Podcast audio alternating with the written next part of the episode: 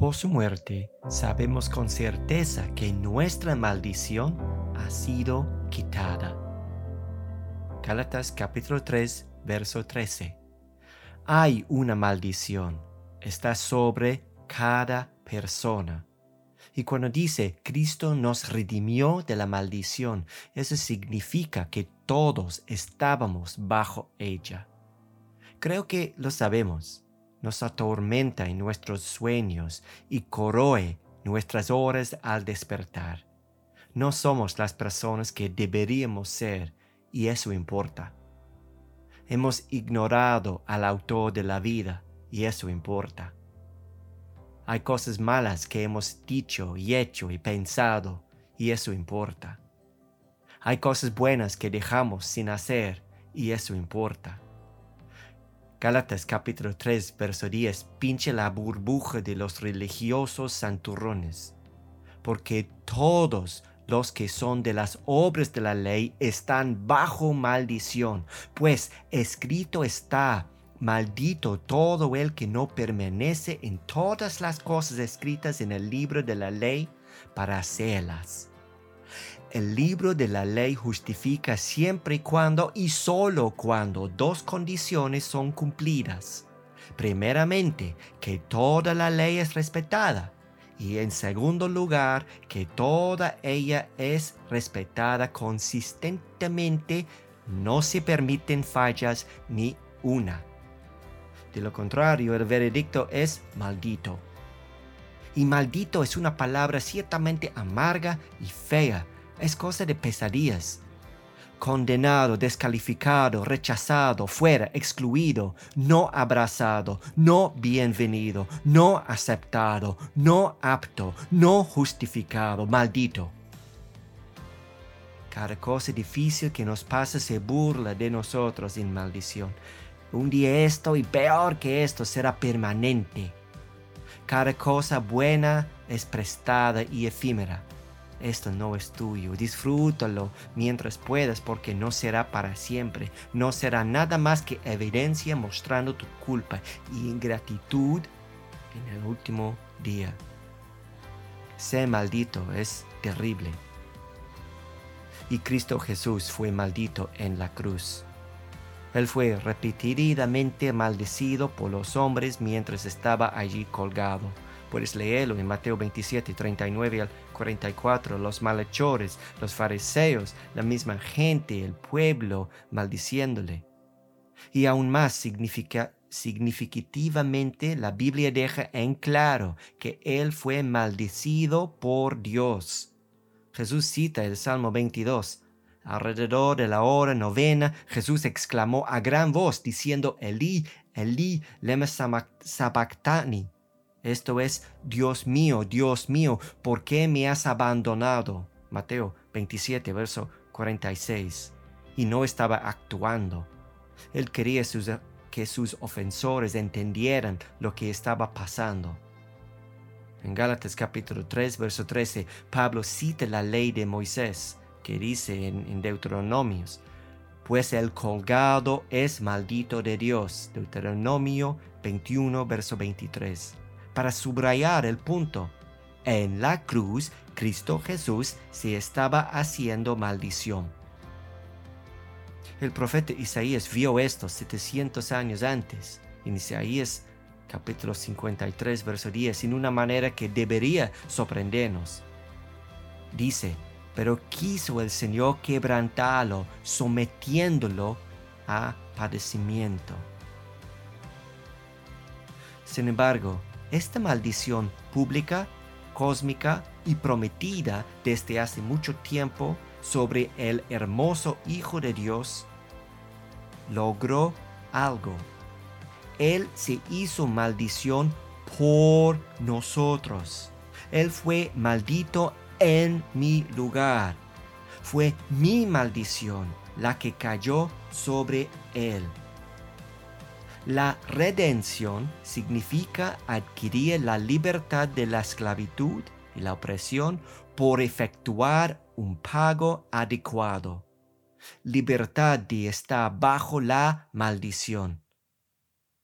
¿Y qué significa eso? Significa algo más que simplemente el levantamiento de una maldición a una postura neutral. Significa más bien satisfacción total de la ley y el subsecuente abrazo del Padre. Bienvenido, aceptado, apto, justificado, dentro.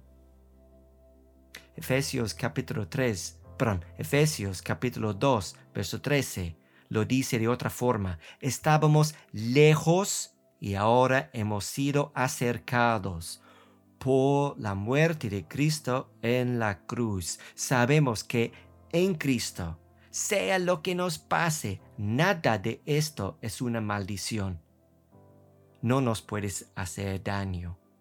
Nunca habrá separación de su amor.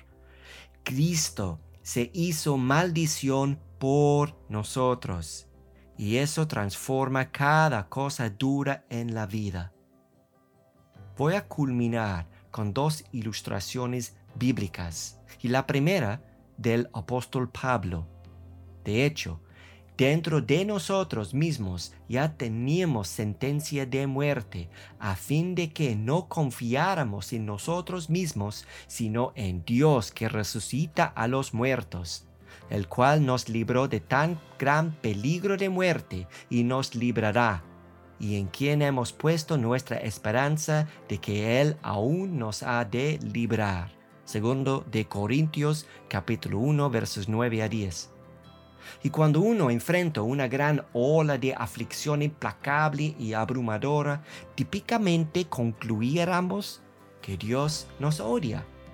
Quizás los recuerdos de tonterías y pecados pasados nos pueden llevar a pensar que en algún tipo de causa y efecto de karma, las ruedas de Dios van lento y nuestra cabeza cae en autocompasión, imaginando que finalmente Dios revela sus verdaderos sentimientos hacia nosotros. Pablo había matado cristianos y lo había disfrutado Pablo tenía una buena razón para verse como maldito. Sin embargo, así no es como él lo ve en absoluto. Dice, Cristo se hizo maldición por mí y por lo tanto no estoy bajo ninguna maldición. Por lo tanto, Él vio un propósito en su aflicción aguda. Ya teníamos la sentencia de muerte a fin de que no confiáramos en nosotros mismos, sino en Dios. Y una esperanza también, dice, el cual nos libró de tan gran peligro de muerte y nos librará, en quien hemos puesto nuestra esperanza de que Él aún nos ha de librar. Y la segunda ilustración bíblica tiene el propósito de hacernos reír de los tipos malos dos personajes, Balak y Balaam. El rey Balak tenía el dinero y la voluntad de aniquilar el pueblo de Dios. Balaam es el profeta a, a sueldo, un profeta sicario, podemos decir, con poder espiritual real y una brújula moral media dudosa. Balak contrata a Balaam para maldecir al pueblo de Dios. Balaam hubiera entendido, pero amaba el dinero y amaba la atención, entonces lo intentaba de todas maneras. Trata de no sentir pena por los tipos malos al ver cada maldición convertirse en bendición. En Números capítulo 24, verso 10 dice, entonces se encendió la ira de Balac contra Balaam y palmoteando dijo Balac a Balaam, te llamé para maldecir a mis enemigos, pero los has llenado de bendiciones estas tres veces. Deja que el mundo, la carne y el mismo diablo hagan su mejor intento. En Cristo no hay condenación cada maldición se convierte en bendición. Y porque Él se hizo maldición por nosotros. Por su muerte sé que mi maldición ha sido quitada.